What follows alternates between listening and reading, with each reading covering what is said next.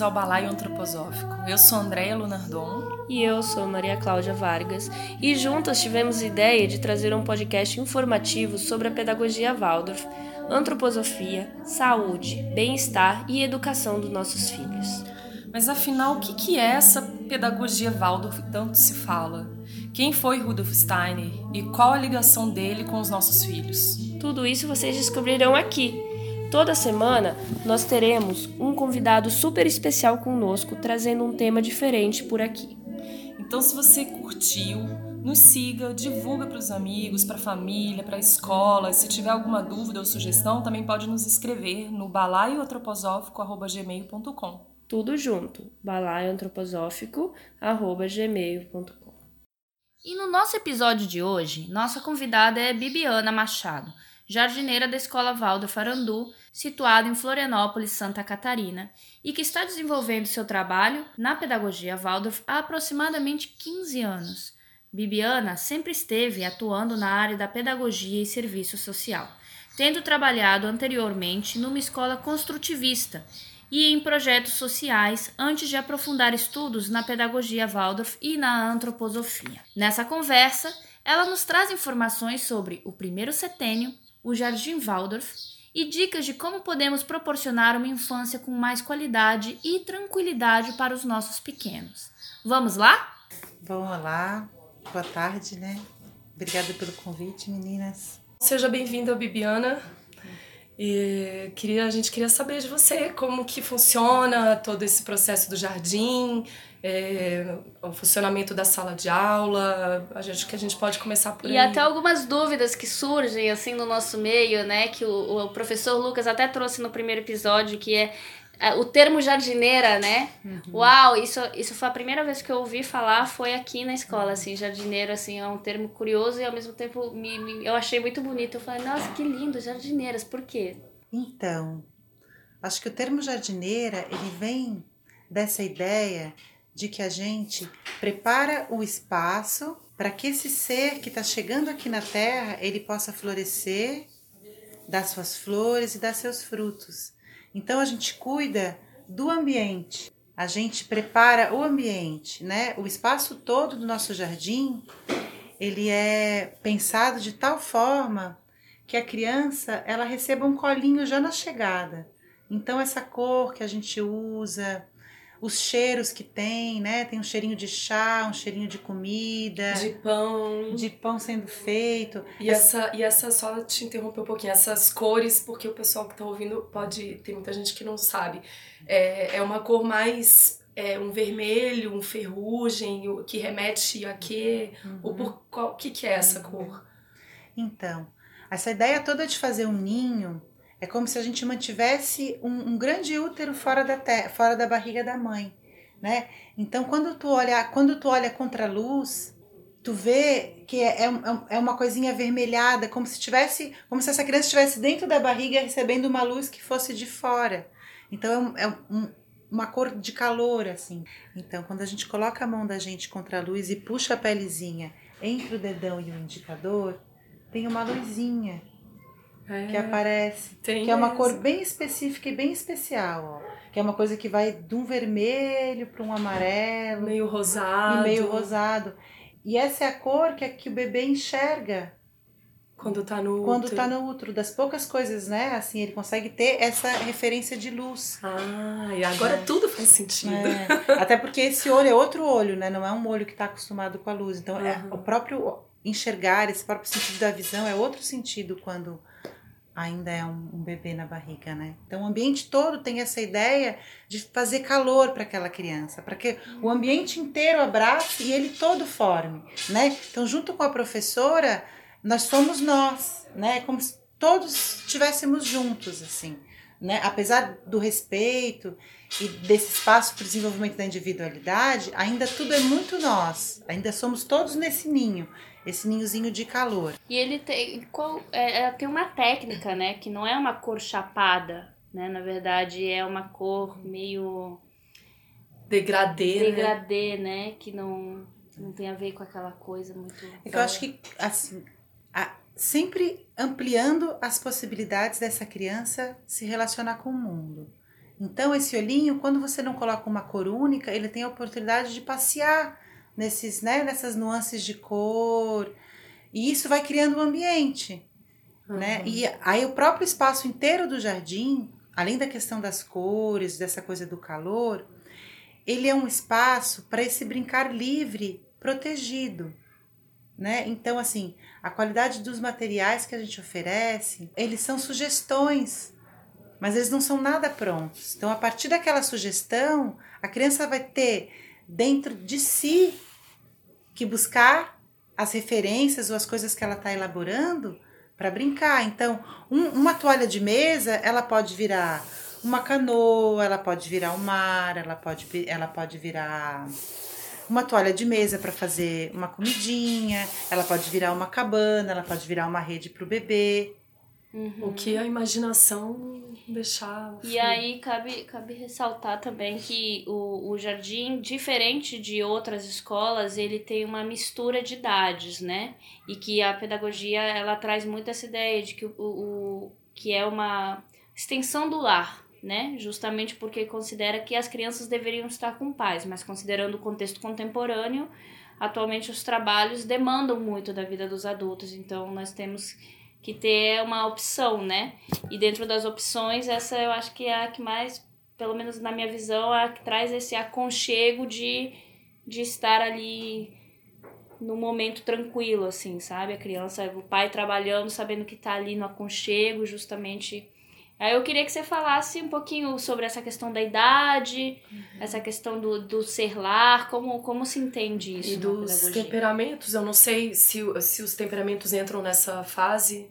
Tá, então, essa ideia de, de, de criar um ambiente familiar, como se estivesse indo para casa da avó, né, onde você vai se deparar com seus primos, com os, os, os, os, vizinhos, de brincar na rua, porque tem uma hora que eles se encontram todos no pátio das outras salas e tal. E essa ideia, essa, é, e, e essa, e essa oportunidade das crianças se relacionarem, porque como cada vez mais as nossa, a nossa sociedade, os núcleos familiares eles estão se reduzindo e cada vez menos a gente está tendo a oportunidade de criar vínculo com mais pessoas, quando você coloca crianças de 3, 4, 5 e 6 anos no mesmo espaço, elas estão em momentos diferentes do seu desenvolvimento. Né? Então, as crianças maiores que já estão assim, que já fizeram um caminho né, de, de de chegar nesse corpo físico, de, de desenvolver, de praticar, de treinar, de vivenciar esse corpo físico, de fazer esse ser atuar nesse corpinho inteiro, eles têm algumas habilidades que os pequenos de três anos estão começando com essas habilidades, estão começando a se abrir para esse social, começando a se abrir, né? Essa força está começando a chegar nesse corpo.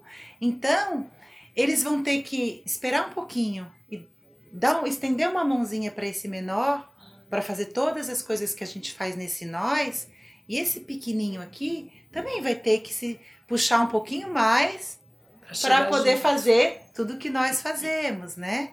Então, assim, tem muito essa ideia de dar as mãos mesmo, de que a gente, como é nós, todo mundo tem que conseguir fazer. E um né? estimula o outro também. Um puxa pelo outro. Então, a gente faz caminhadas aqui para as dunas, é sempre um maior que cuida de um menor no caminho de caminhar, né? Então o maior ele fica do lado da rua, ele ajuda o outro a botar o sapato, a virar a meinha, uhum. né? Então às vezes uma criança que em casa é acostumada a ser vestida, aqui na escola ela tem a oportunidade de vestir um amigo, né? Isso, Isso vai legal. fazer para ela um bem danado também do né, de que hora que eu já sei fazer. Uhum. E são nessas pequenas coisas que as crianças vão se encontrando, né, nas coisas que elas vão descobrindo delas mesmas. E esse pequeno também, né? Sim. De querer uma hora poder ajudar. E, e, e como a gente trabalha muito nessa. A gente trabalha muito criando vínculos entre nós e as crianças, e entre as crianças e as crianças, e as crianças com esse mundo que é muito bom e que vale a pena estar tá aqui, através de vários caminhos a gente faz essa criança chegar nesse vínculo. Quando a gente dá a oportunidade de uma criança esperar pela outra, a gente está dando uma oportunidade de um germezinho da empatia, né? Porque somos nós. E somos nós, nesse planeta somos nós, Sim. né? Ninguém está aqui sozinho. Então, é um, é, um, é, um, é um exercício social de formiguinha, mas que dá oportunidade para essas crianças de uma vivência real do que é viver junto, né? Que um, com a sua habilidade, tem a oportunidade de ajudar o outro. E o outro pode agradecer e um dia vai ter oportunidade, porque como eles passam longos anos no jardim, um dia ele vai ser o grande. Sim. E ele vai ter essa oportunidade. E, e ele sendo pequeno, ele olha pro grande como referência, Uma né? referência. E daí ele almeja chegar ali em, em algum momento. Então estimula os dois lados, né? Sim. É E é, e, é, e é bem curioso, porque nas salas tem brincadeiras que são bem de cada sala. Por exemplo, a minha sala, ela tem um pequeno corredorzinho que vai ao, que chega no banheiro. Esse pequeno corredorzinho, as crianças elas fazem o quê? Elas pegam todos os panos e almofadas que a gente tem disponível na sala, colocam embaixo, apoiam um pé de um lado do- da parede do corredor e um pé do outro lado da parede do corredor, e eles vão escalando até chegar no teto. Quem nunca, né? Eles começam, eles começam muito pequenininhos, botando um pé só, colocando outro pé, caindo um milhão de vezes. Mas à medida que o tempo vai passando e os anos vão passando, eles vão começando. Então o que, que acontece? Os pequenos, eles montam as almofadas, porque é o que eles dão conta de fazer. E, e os grandes já conseguem subir com toda habilidade, tocam no teto, com uma mão só, seguram na cintura, enfim. Mas cada um tá, tá, tá dando para essa brincadeira o que pode dar e tá todo mundo participando. N- nada é menos importante, Sim. né? O, o que colocou o pano ali para segurança do outro é tão especial, é tão especial quanto quem escala e toca no teto. E aí eu, eu lembro, né, falando de brincadeiras assim, que a, a- no jardim se preza muito pelas brincadeiras ao ar livre e pelo mais natural, né? Não se tem brinquedos de plástico. E muitos pais adotam essa postura em casa.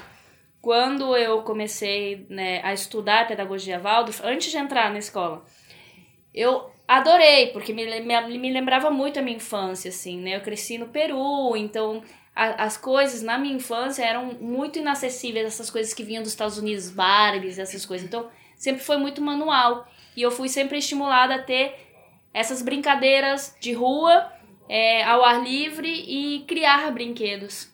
Então, quando eu vi isso e percebi que minha filha estava entrando na onda do, do, do conteúdo publicitário que jogam em cima delas desde pequenininho, foi uma revolução, né? Família e amigos, assim. What? Como assim? Ela não vai ter a, a boneca da propaganda? O, ou vai usar, vai ter a fantasia da, de não sei quem.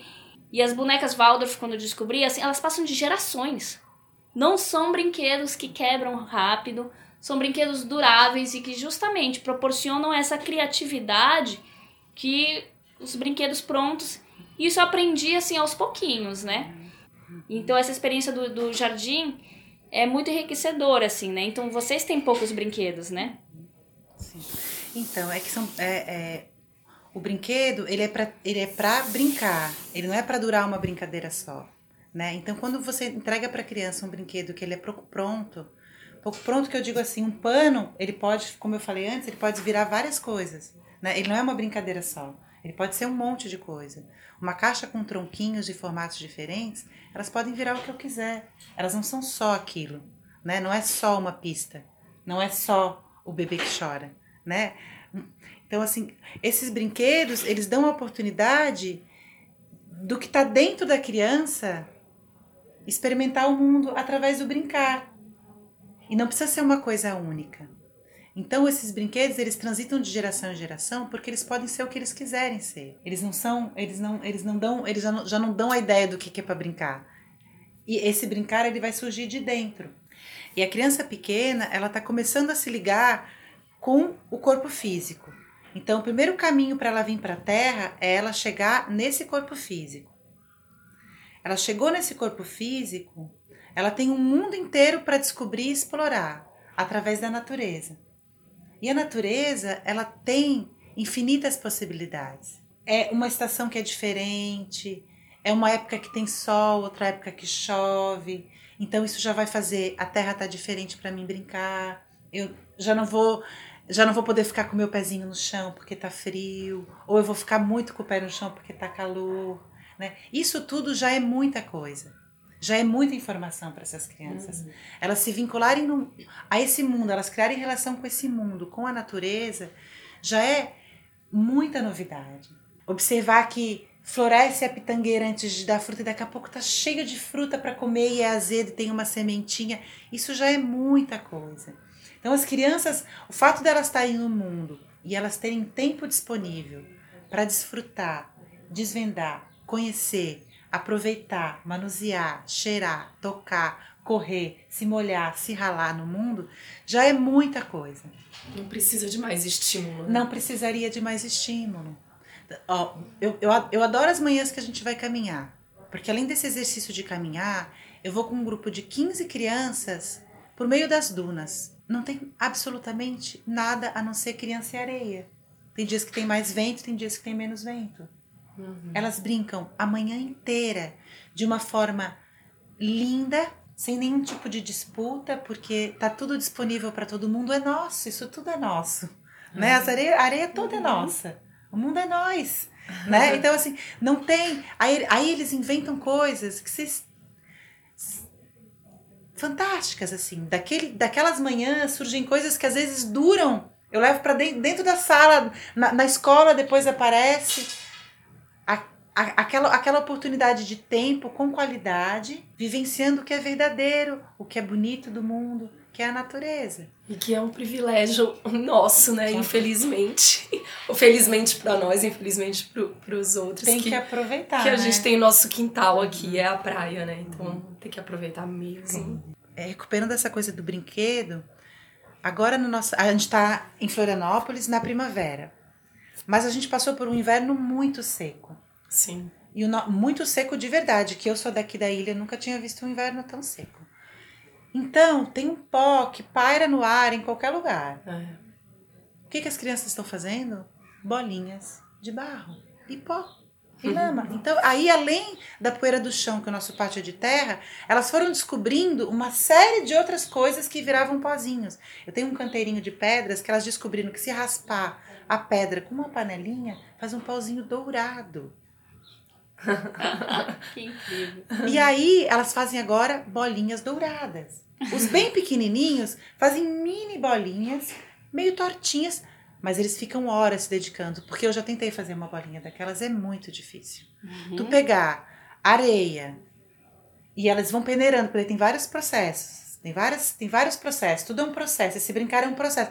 Então, às vezes, a gente está com quase 60 crianças no pátio brincando. E muitas envolvidas nesse processo de fazer bolinhas. Umas estão ali na pedra, outras estão nos tijolos. Aí os pais já descobriram, começam a trazer umas pedrinhas diferentes, uns tijolinhos que encontram no caminho. Aí eles moem, peneiram, deixam bem fininho. E aí se dividem os pozinhos e vão fazendo um milhão de, de pozinhos.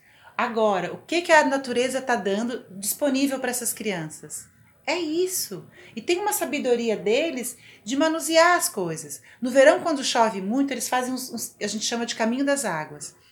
Eles fazem umas estruturas incríveis, com lagoa, com ponte, com represa, porque daí tá chovendo bastante, eles podem brincar com água, uhum. né? Então assim, olha, olha a oportunidade dessas crianças de, de vivenciar a natureza na realidade dela. E de uma forma muito simples e respeitando o processo todo, porque não é uma coisa simples fazer uma bolinha de barro. Um caminho da água é 10, 12 crianças às vezes envolvidas um com enxada, outro com não sei o que. Agora deu certo. Um vai lá e pega água com o regador, o outro volta. É toda uma dinâmica de funcionamento para aquele brincar acontecer. Ali eles podem ficar horas, eles ficam dias, porque daí eles tapam e no dia seguinte eles começam tudo de novo. E o adulto qualquer olhando de fora fala: "Ah, estão brincando ali com areia, com terra". E para eles é um mega processo, né? É um sistema criado. Mas é um sistema, é um processo. Tu vai, e tu vai ver tem vários pensamentos, tem, tem várias, é, várias descobertas envolvidas com isso.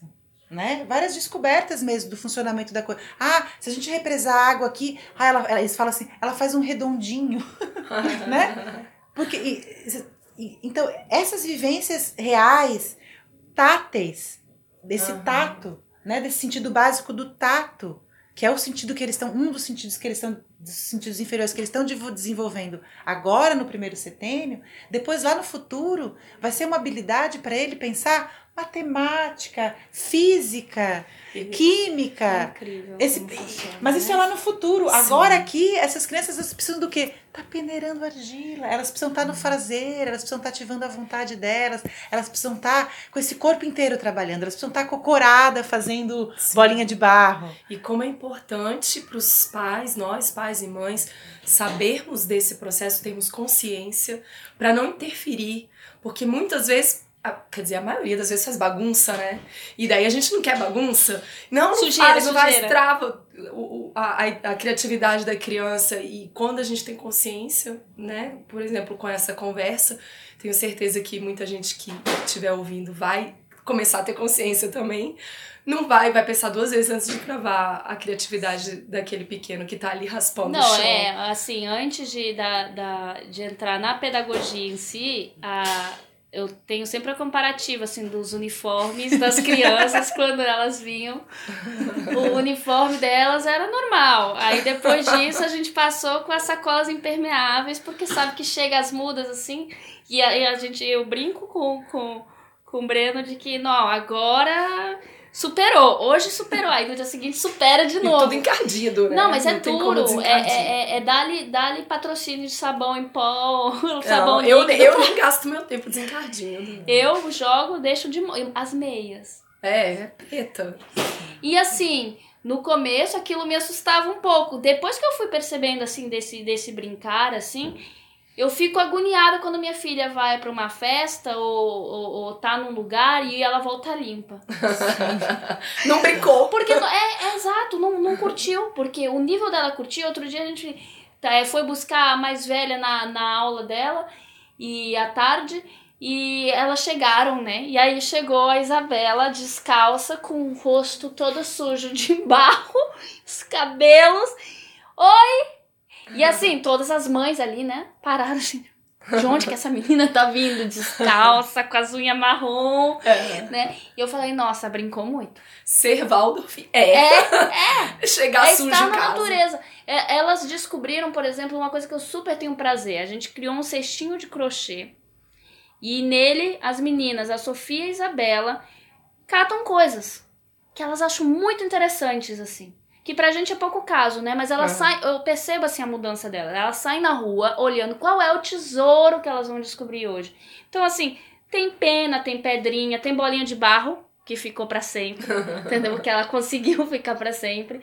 É, tem, tem conchinha, tem um galinho que o amigo trouxe pra ela, que ela disse que é especial. Tem, um, tem uns brilhinhos, umas lantejoulas de roupa que elas acharam na rua. Aham. Então é incrível. E eu deixo. Eu só falo pra ela, ó, se for botar flor, vai murchar. Então ela, ela sempre. Ela fala, flor só dou pra professora.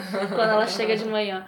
Não leva pra casa, porque ela já teve a experiência de ver a flor morrer e não gostar, achar desagradável, né? Aham. Então, é muito incrível isso, né? Uhum. Como é que eles passam a valorizar um pouco? Aí eu fico pensando, nós pais que somos os insanos, que achamos que ter filhos muitas vezes é ter que dar tudo. Aos montes, e a preocupação de sempre ter, e a preocupação de dar o melhor. Mas dar o melhor, hoje em dia, no meu ponto de vista, é menos é mais. E o minimalismo anda assim, né, com a pedagogia Waldorf de mãos dadas, porque é isso. Pra que brinquedo se a gente tem a natureza? Sim. Eu acho que também vem de encontro com um grande dilema que, que vive no nosso, na nossa época agora, que é a questão do tempo, né? É como a gente aprende a se relacionar com o tempo e a gente faz amizade com o tempo ou a gente cria confusão em casa com o tempo, né? E eu acho que essa nossa infância que a pedagogia Waldorf valoriza e acredita é a infância com o tempo né? É esse tempo de você andar com as suas filhas de mão dada na rua e que elas catem conchinhas preciosas. Isso é se relacionar com qualidade com o tempo. E isso de verdade eu acho que é o maior presente que as famílias podem dar para os pequenos. Tempo, tempo para brincar livre, tempo para catar suas conchinhas, tempo para pegar um solzinho depois do almoço, tempo para comer, tempo para botar sua meia, porque é difícil aprender a colocar meia, tempo para aprender a tirar seu casaco porque é difícil. Pra comer sozinho. Para comer sozinho, para outros gostos que não conhece, para se soltar no, no, no social, para se soltar numa festa. É, que normalmente é vamos, vamos, vamos, que a gente tá atrasado, tem que ir logo. É que a, a vem a cobrança, né? A cobrança, é. Nós pais muitas vezes acabamos é, apressando, porque justamente essa época do vamos. É Tamo atrasado, então não dá tempo de você calçar meia. Deixa que eu calço, deixa que eu boto. Sabe? Ou vai sem meia mesmo. É, tá então tempo. é isso, não vai dar pra, sabe? Então. É... Mas isso é, uma, isso é, uma, é um dilema do mundo adulto, né? É. A gente tem que tomar o maior cuidado para isso não chegar nas crianças. A gente que tem que se preparar para dar oferecer de presente para eles, considerando que é uma coisa preciosa que a gente pode dar. Então, a gente se organiza e disponibiliza o tempo que aquela criança precisa. Porque quando você não dá a oportunidade dela desenvolver, colocar sua meinha e você coloca para ela, de alguma forma você está dizendo você não consegue. Você não consegue, não vai dar tempo, não, não vai é. dar, não consegue. Então, o tempo é esse espaço de qualidade de se desenvolver, de crescer, de descobrir, de conhecer e de desvendar o mundo que a criança precisa. Então, acho que um dos pontos centrais de, da dinâmica da vida é oferecer para essas crianças tempo. Por isso que dentro do nosso jardim a gente consegue uma dinâmica que funciona muito bem. Porque eu, adulto, eu estou disponível para essas crianças. O meu tempo dessa manhã é para eles, é pensado para eles né? Então, assim, eu não preciso ir no supermercado e no banco. Não, eu sei o que eu tenho que fazer com esse grupo de crianças, né? Por isso que funciona diferente do funcionamento de casa. Mas eu vejo que se os adultos em casa conseguem se organizar antecipando a necessidade que aquela criança vai ter, eles estão dando de presente tempo. o tempo para elas. E, e, com relação a essa, essa questão do, do tempo também, é, é costume no jardim fazer pães, né? Uhum. E tem a ver com essa questão do tempo também, de por Acho que do, do assar, né? toda a parte da alimentação ela tem a ver com o processo de se alimentar, porque não é só o pão que a gente faz, a gente faz absolutamente tudo que a gente oferece para as crianças. Tudo que a gente dá para as crianças comerem, elas passam pelas nossas mãos né? Uhum. O pão é porque o pão, aquele cheiro de pão, ele enfeitiça quem uhum. passa. Não, e, é, e é, um, é um fenômeno, assim, quando faz o pão, né? Porque é um processo todo. Pensa você transformar farinha e água em comida. É uma coisa especial, é né?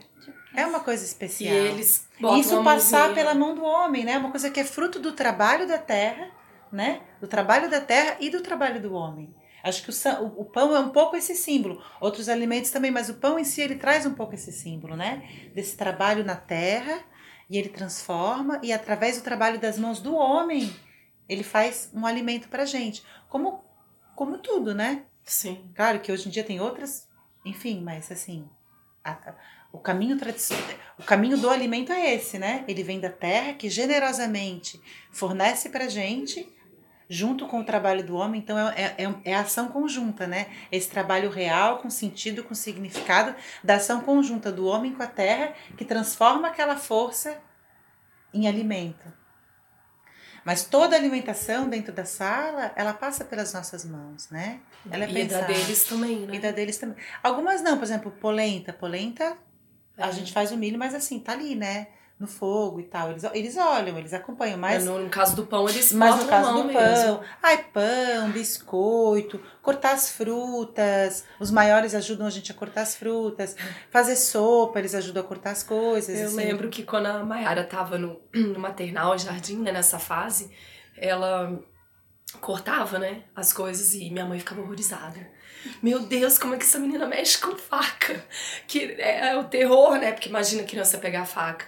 Mas tem todo um cuidado e, e, a habilidade depois que eles têm com o instrumento, né, que, que eles veem que eles podem fazer aquilo, é, faz com que eles ganhem muita segurança e, e uma autonomia né, em relação a isso também e que é, evolui. É, a gente só oferece um, material para uma criança usar e, e, uma ferramenta principalmente quando ela já tem condição de fazer isso, né? É que nem um alimento. Você tem um bebezinho, você não dá uma comida de sal para um bebê recém-nascido. Uhum. Ele vai ter o alimento que ele precisa até ele conseguir introduzir outras coisas. E a mesma coisa com qualquer tipo de ferramenta, né? A gente oferece essa ferramenta quando essa criança, essa força que está atuando, né? Ela já chegou nos membros, ele já tem é, é, esse domínio dessa mãozinha, ele já sabe calçar seu sapato, ele já sabe amarrar seu sapato. Aí é uma criança que tem condição de usar uma faquinha, né? E as crianças, elas também aprendem muito, aprendem não, elas aprendem por imitação. Então é vendo a gente fazer que elas se interessam pelas coisas e vendo a gente fazer muitas vezes, às vezes elas não precisam nem fazer, elas já sabem fazer, de tanto que elas viram a gente fazer. Então o nosso cuidado como jardineira e como professor é, é esse cuidado do gesto, desse gesto ele ser ele ter sentido, ele, as coisas serem bem feitas. Então existe essa preocupação porque a gente tem que ser digno de ser imitado. Então, existe uma preocupação, eu falar preocupação não, existe uma existe uma busca por fazer o melhor possível.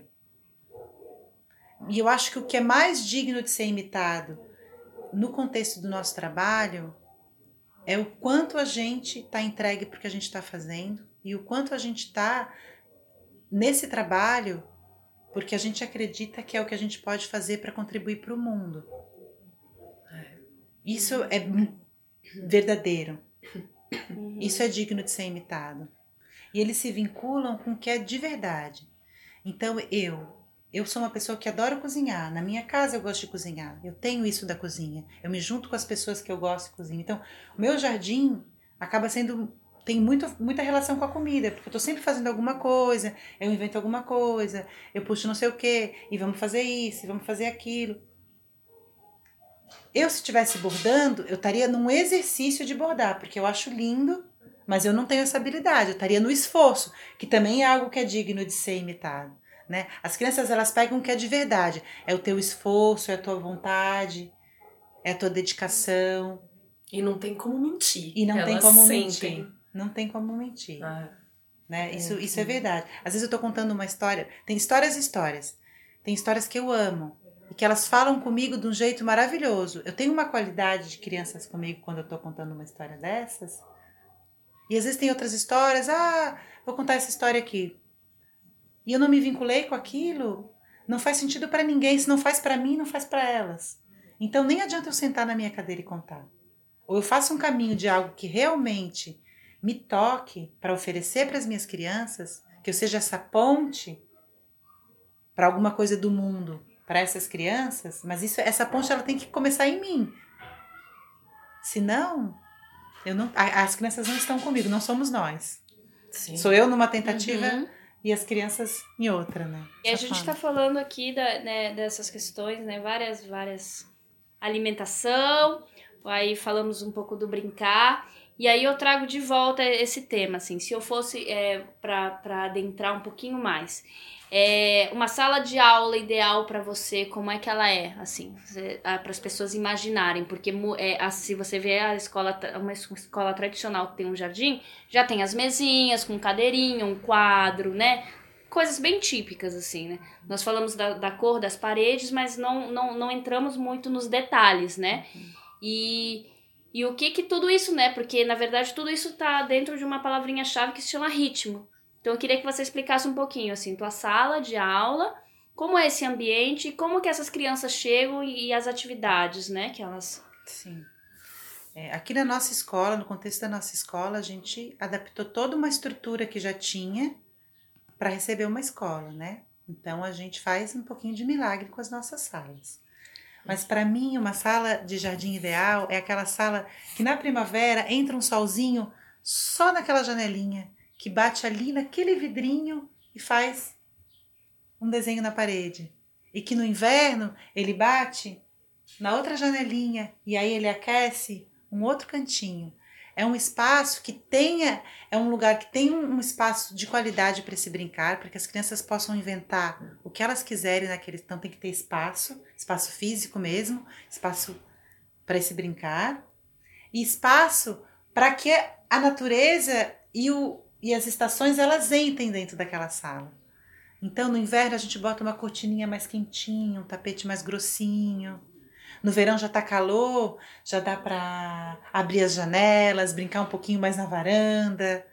Que deixa, que deixe a natureza e as estações entrarem dentro e esse respirar aconteça.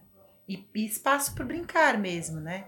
Então, os materiais que a gente oferece para as crianças têm que estar à disposição deles e no acesso deles, ao alcance.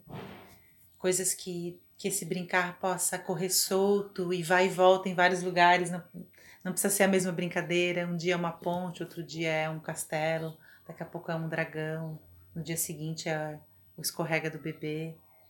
Mas mesmo com toda essa liberdade de, de criar ou brincar, é, existe esse ritmo, assim, tem uma rotina que vocês fazem, né, do, que, como a gente vê, assim, no fundamental, né, que, que né, chega, faz um verso, depois tem aula. Como, uhum. como que é esse ritmo?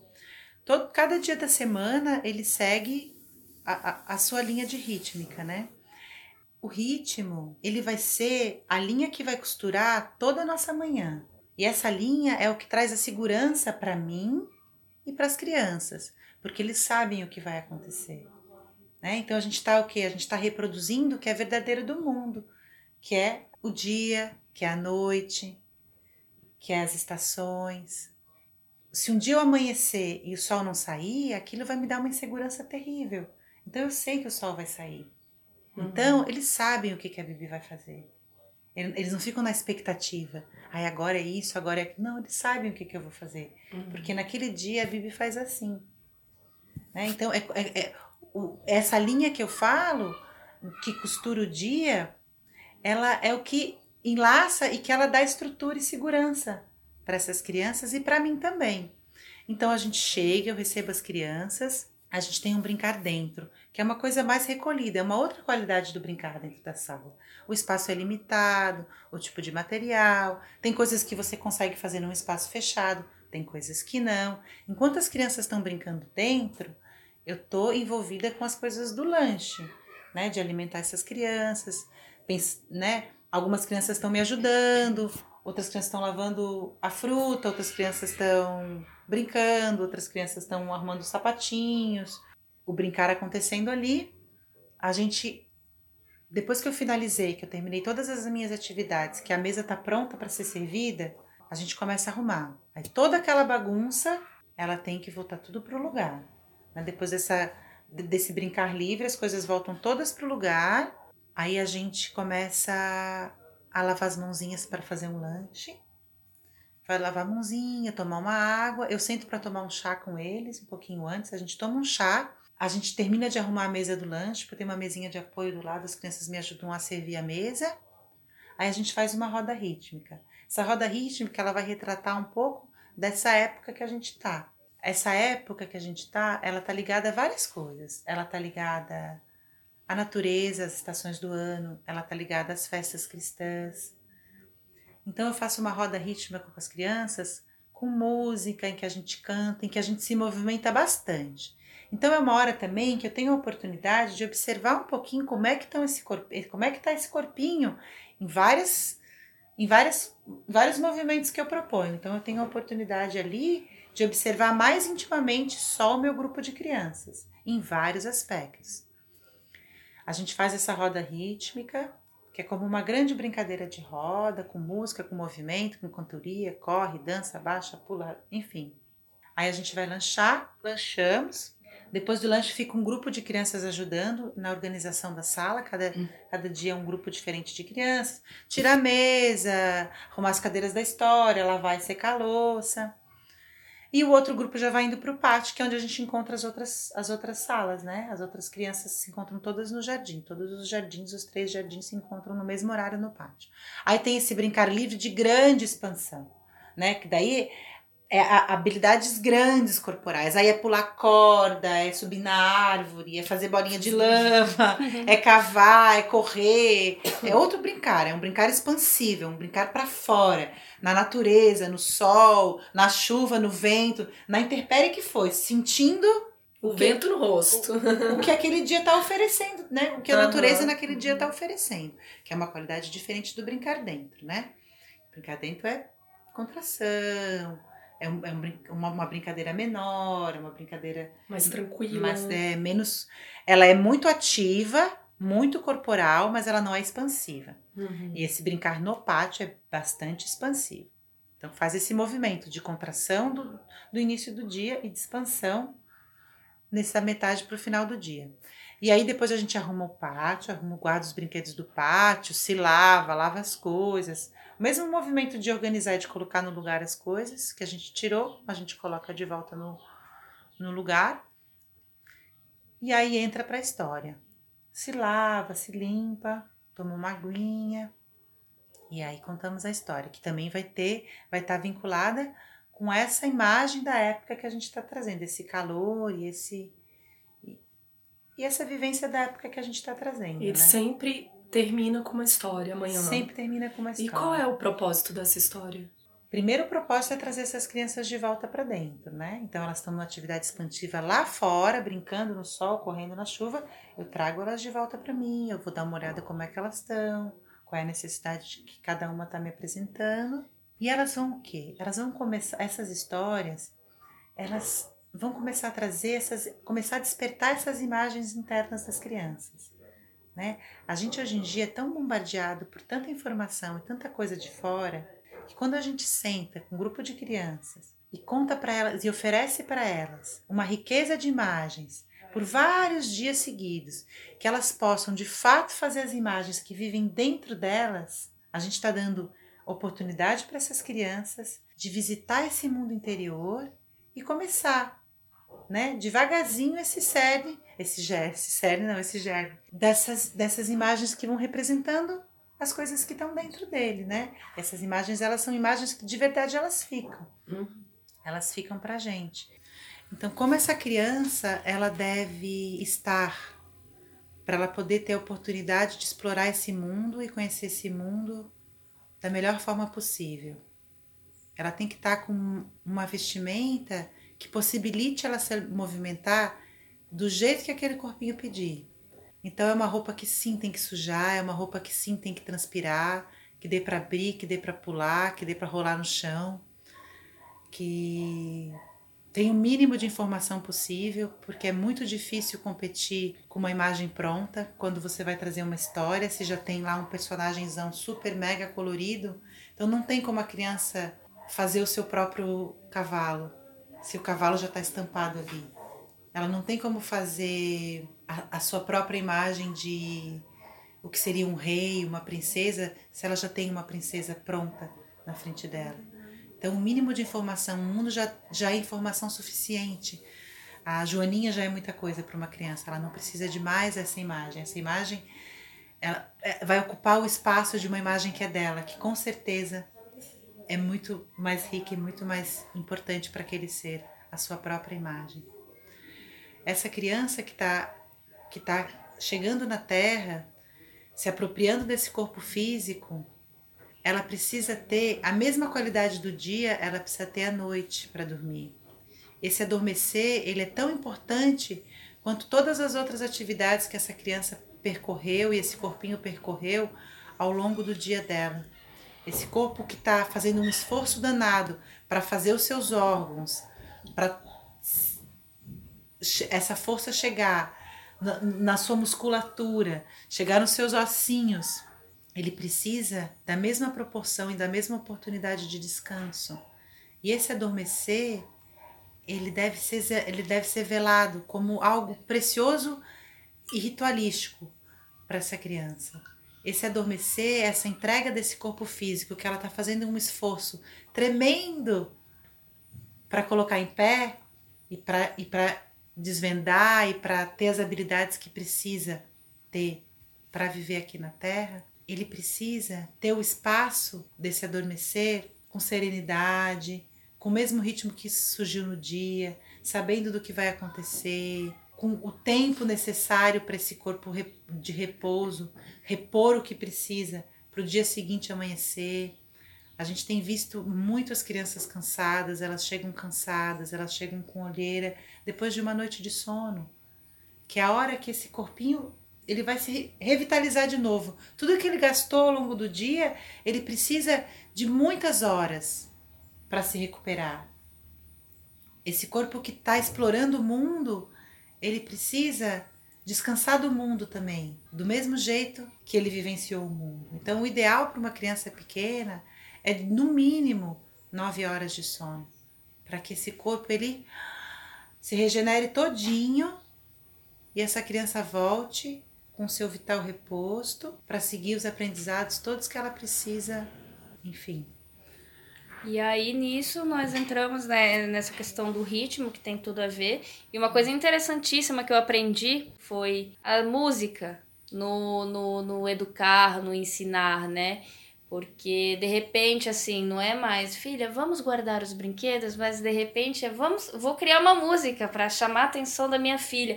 Isso é tão curioso que eu achava assim, nossa, muito diferente. E nossa, realmente funciona, eles vão e assim, e, e é, eles cantam as músicas que vocês criam, eu acho a coisa mais fofa do mundo. Eu falo, gente, né?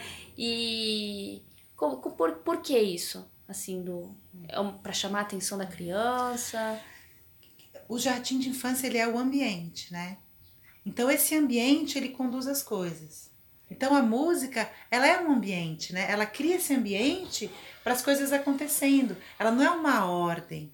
Uhum. Ela é um nós, né? Eu cantando com as crianças, a gente está indo lanchar, a gente está indo recolher os brinquedos. Somos nós. E, esse, e a música ela permeia, ela permeia de uma forma que vai criando essa forma e a gente vai fazendo junto, né? E ela é natural, assim, ela, ela surge, assim, da, da tua cabeça, tu cria uma rima e, e como é que funciona, assim? Algumas sim, algumas sim, então tem a ver com contexto, então tem músicas que são bem de cada sala, né?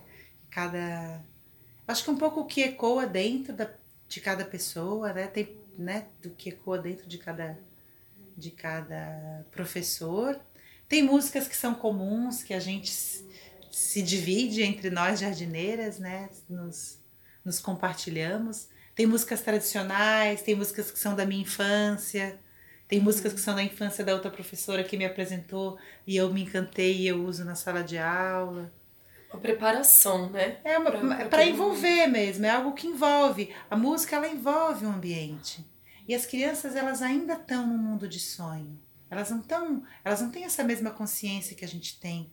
Elas estão ainda como se estivessem adormecidas ainda, né? Essa consciência ela ainda está adormecida. Então a música, ela celebra esse lugar, né? Ela se comunica exatamente nesse lugar, né? Ela, você está cansado, sabe? Você liga uma música, ela te leva para outro lugar. Uhum. Né? Ela, porque ela se comunica com essa coisa mais do sonhar, assim, essa coisa mais adormecida da consciência. E daí, com, é, fazendo uma conexão com a música, tem a TV.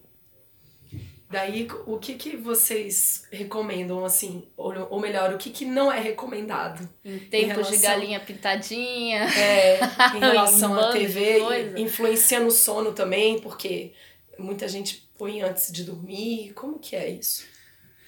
Então, partindo da premissa de que esse ser está chegando no mundo e que o mundo inteiro é muita informação, muita novidade e já é algo que gera encantamento, e eu preciso, para desvendar esse mundo, me apropriar desse corpo físico, e como é que eu vou fazer isso? Através do movimento e do brincar.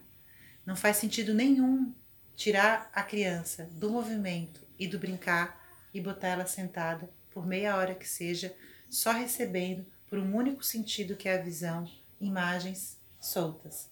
Então acho que tem, a gente tem que parar para se perguntar que qualquer coisa que a gente oferece para a criança faz sentido para quê? É uma necessidade do adulto de uma pausa e de tempo, porque eu, enfim, tenho que trabalhar, tenho que, enfim, ou é uma necessidade da criança? Acho que a gente tem sempre se fazer essa pergunta. Isso é bom para a criança? O que, que uma criança precisa? Uma criança de primeiro setênio precisa? Espaço, qualidade para se relacionar com ela, com o mundo e com os outros. Uhum. E aí a gente volta para a questão do tempo. Aí a gente volta para a questão do tempo. Então tem que ver se isso, né? Então, assim, é claro que hoje em dia, a nossa época agora Tá tudo muito disponível. Desse contexto eletrônico, dessas informações eletrônicas, está tudo muito disponível. E é uma realidade, né? Não tem como a gente voltar atrás, é uma realidade da nossa época.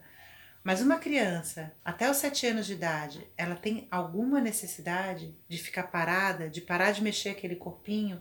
Como é que depois ela vai ter que elaborar aquele tempo perdido, porque é um tempo perdido para ela, com aquele um milhão de imagens? Que se você parar para pensar o que hoje em dia propõe como conteúdo para criança, para mim não é nada infantil que tem ali, né? Então a gente está falando de, de vários tipos de estereótipos e caricatos, assim, principalmente do ser humano. E, e o que a gente precisa prezar é por essa imagem do ser humano. Que imagem é essa de ser humano que a gente está oferecendo e mostrando para as crianças? Então eu acho que é algo que é bastante nocivo, é algo que precisa ter muito cuidado. É um tema que a gente trata com uma certa banalidade, porque está muito dentro das nossas casas e as famílias recorrem, mas não é o que as crianças precisam hoje em dia. Muito pelo contrário. As crianças precisam se vincular com esse mundo e se vincular com esse mundo é com coisas reais, com coisas verdadeiras, com outros seres humanos, com a natureza, com os animais. Acho que é algo que precisa ser muito conversado entre nós e precisa ter muito cuidado com o que a gente oferece de verdade para as nossas crianças, quando a gente tira elas do movimento. E para que que é? Então, se é uma necessidade do adulto, será que não é possível que esse adulto se organize e se planeje de outra forma?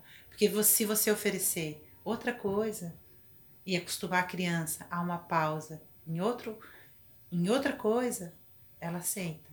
É porque é o recurso que a gente tem que a gente põe na mão. E acaba recorrendo, né? Fora as campanhas publicitárias que tem nos canais, mesmo sendo TV a cabo, ou mesmo é, sendo um streaming, por exemplo, vamos botar ali um Netflix da vida, alguma coisa do gênero, acaba sempre sendo sugestivo demais, porque a, a, a publicidade vai pegar justamente aquele personagem para criar vários tipos de, de, de produtos que estejam acessíveis, que trabalhem esse conceito na cabecinha da criança que ela precisa disso. Mas na verdade, se ela parar pra pensar, ela não precisa disso.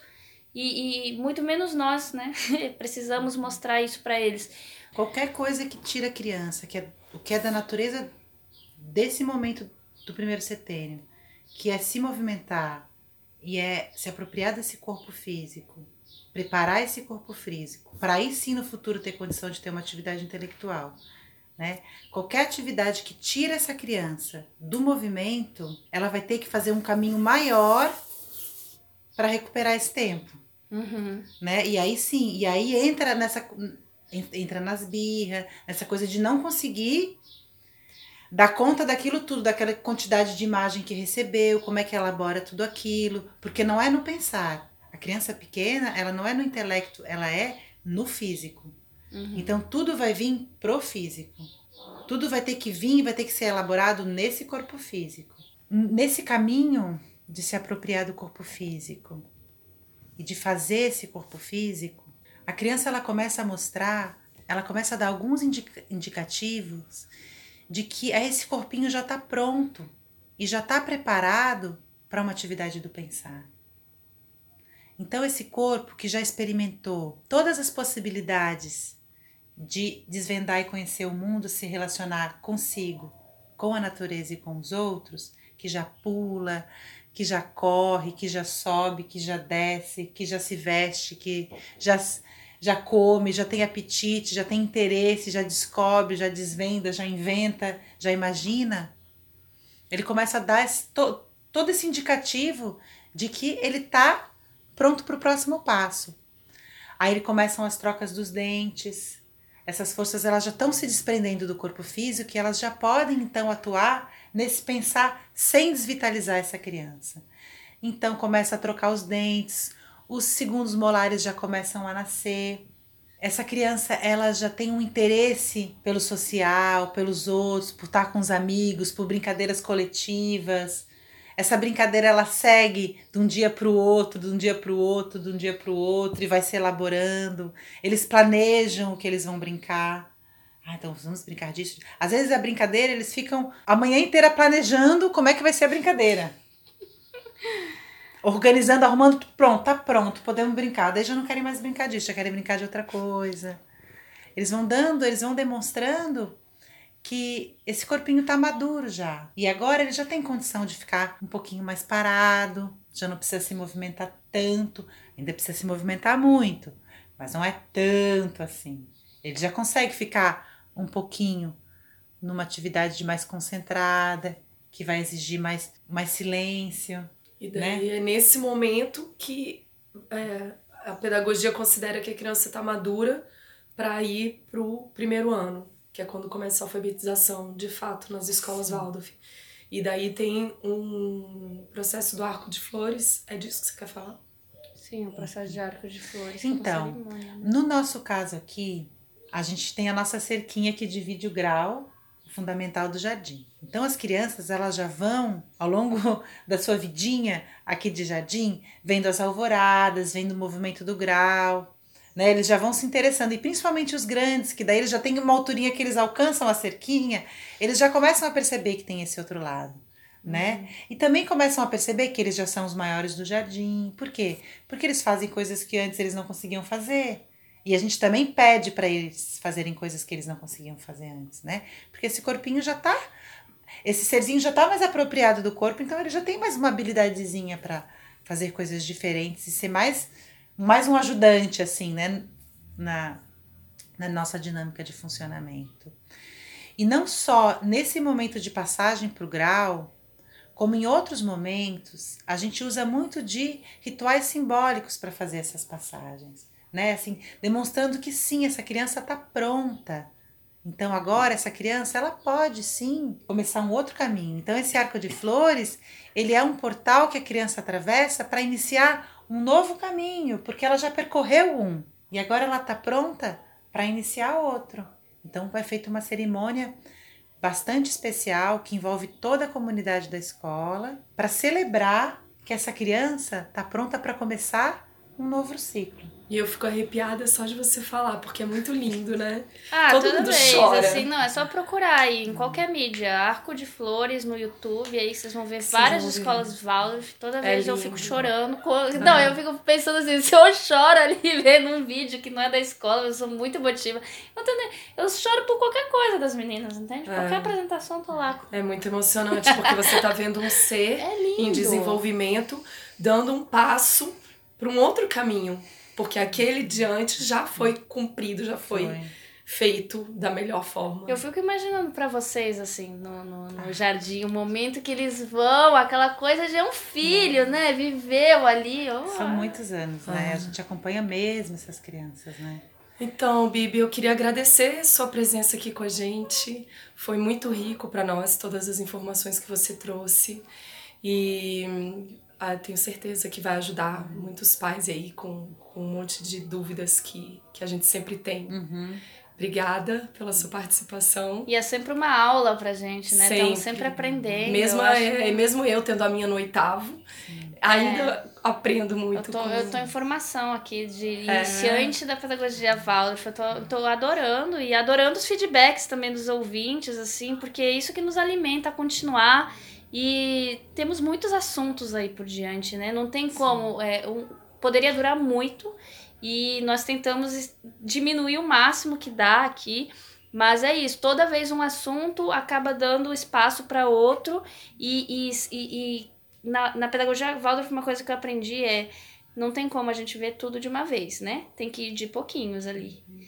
Dormir com aquilo também. Sim. A todas essas informações que a gente está passando aqui, vocês irem dormir, pensarem, ouvirem de novo, e aí vocês vão começar a ter assim, uma ideia do quão grande e, e o quão ótimo seria as, todas as crianças terem acesso a isso, né?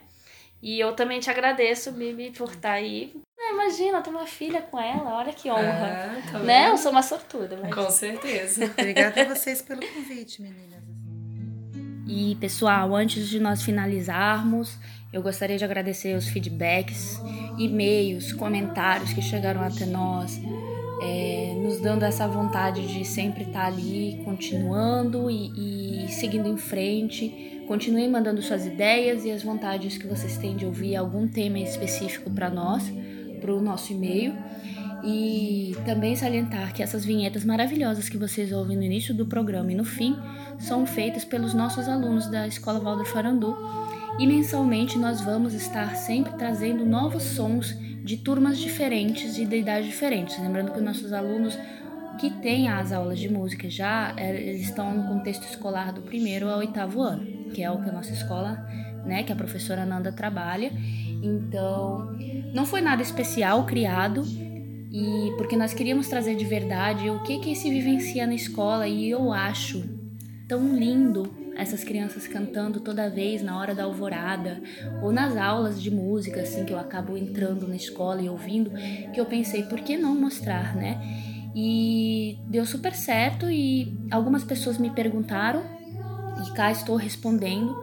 Então, que a professora Nanda, em alguns momentos dentro da sala de aula, ela grava os áudios e nos manda, justamente para a gente poder ter, junto com o contexto do podcast, essa trazer eles, né, e mostrar o que que eles trabalham dentro da sala de aula normalmente, né? E é isso, galera. Muito obrigada, um grande abraço a todos e nos vemos no próximo episódio. Pisar no chão devagar.